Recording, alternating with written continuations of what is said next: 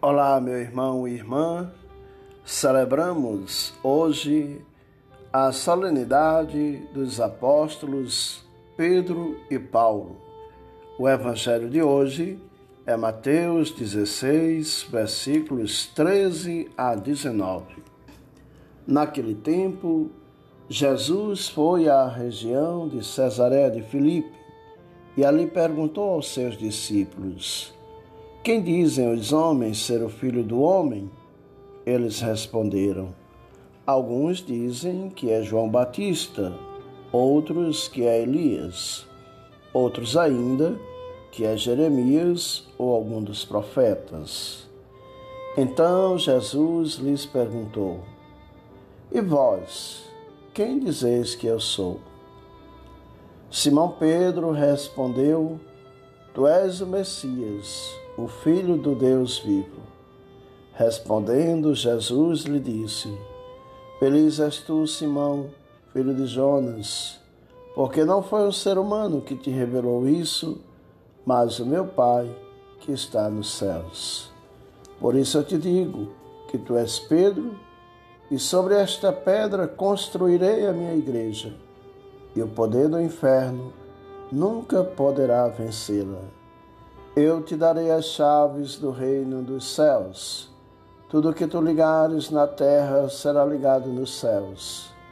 Tudo que tu desligares na terra será desligado nos céus. Meus caríssimos irmãos e irmãs, este dia de São Pedro e São Paulo, por ser solenidade, ele é precedido naturalmente pela vigília que é celebrada no sábado à noite. O evangelho do sábado é João 21, 15 a 19. Mas eu proclamei aqui para vocês o evangelho, a missa do dia. A celebração de hoje é antiquíssima. Foi escrita no santoral romano muito antes da festa do Natal.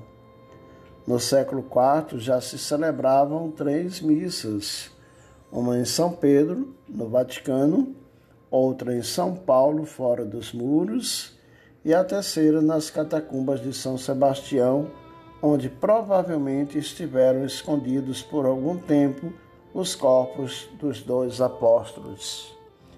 Simão era pescador de Betsaida, que mais tarde se estabelecera em Cafarnaum. Seu irmão André o introduz entre os que seguem Jesus.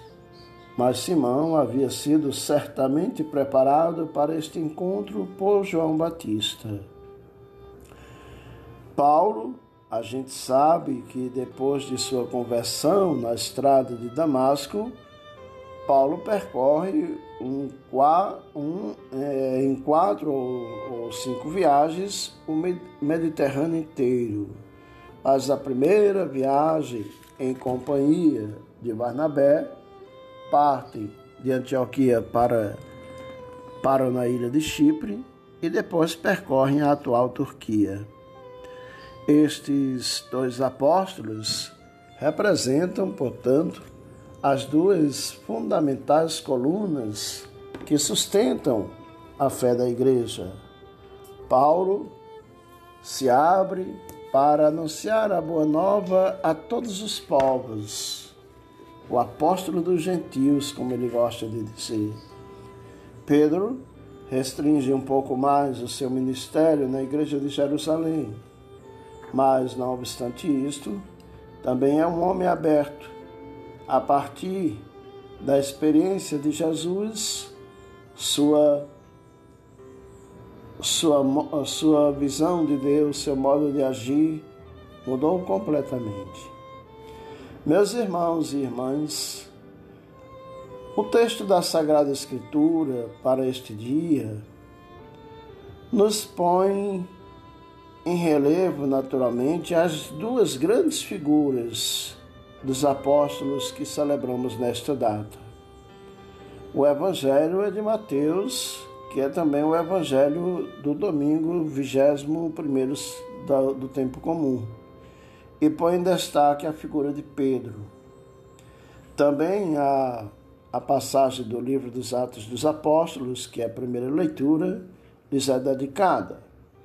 O texto do final do 2 Timóteo põe naturalmente em realce a figura de Paulo. É bom lembrar que a 2 Timóteo é uma carta escrita não propriamente por Paulo, mas por algum de seus discípulos e que exprime bem a, o pensamento paulino. O Evangelho nos situa em Cesareia de Filipe, atual Banias, na tetrarquia de Filipe, um dos filhos de Herodes o Grande. É o lugar certo para se pôr a questão da identidade de Jesus, que atravessa o inteiro Evangelho. Cesareia de Filipe, onde se encontra uma das nascentes do Rio Jordão, respirava o paganismo do deus Pan e também o culto do imperador. Aí construiu Herodes um templo dedicado ao imperador César Augusto, e o tetrarca Filipe, filho de Herodes, deu à cidade, antes conhecida por Pânias, em honra do deus Pan, o nome de Cesareia, também em honra de César Augusto. Dela resta hoje a gruta do deus Pan, lugar que os peregrinos da Terra Santa costumam visitar.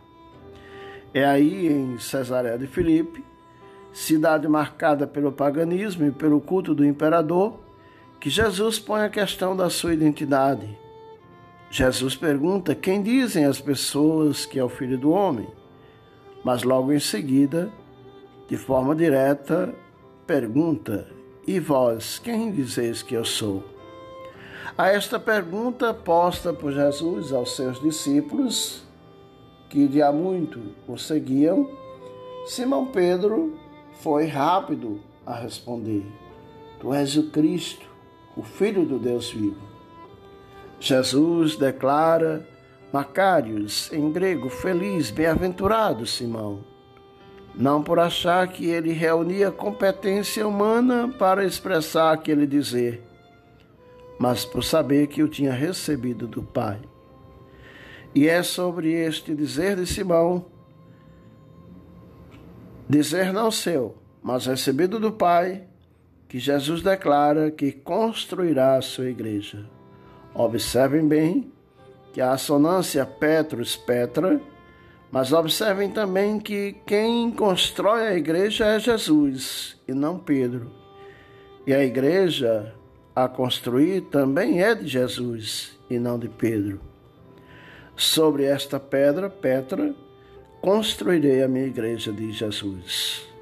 Em todo o Novo Testamento, só Jesus e Pedro recebem o apelativo de pedra, rocha, rochedo, pedra firme. Em hebraico se diz tissu ou cela, terminologia usada no Antigo Testamento 33 vezes para dizer Deus é a solidez, a solidez do seu amor fiel, como expressa o Salmo 18, o Senhor é a minha rocha, é a minha fortaleza, nele me abrigo. O Senhor é meu rochedo de sul, meu escudo, meu baluarte, meu refúgio.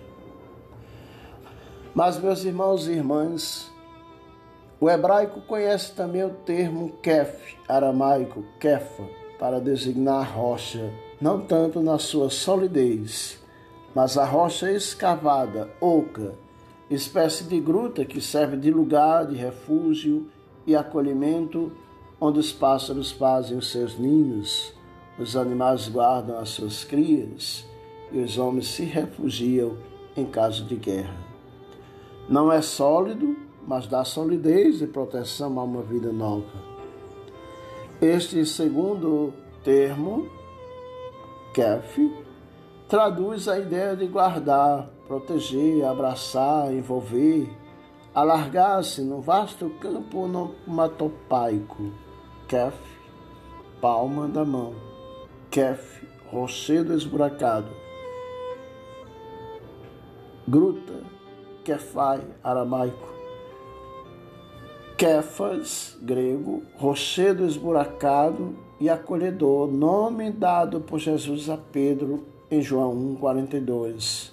Única vez nos evangelhos, mas várias vezes em Paulo. que folha de palmeira, que serve para proteger do céu, do sol e cobertura que os judeus ortodoxos usam na cabeça, o kippah, para indicar a proteção de Deus. Veja, meus irmãos e irmãs, a casa é de Deus e são de Deus os filhos que nela são gerados, acolhidos e alimentados. Jesus não chama Pedro de rocha em si, mas Kéfo de, de uma espécie de gruta, onde ali está protegida a sua igreja. É muito interessante esta narrativa do Evangelho. Em primeiro lugar, porque nela aprendemos que Jesus é o rochedo verdadeiro, a igreja é sua.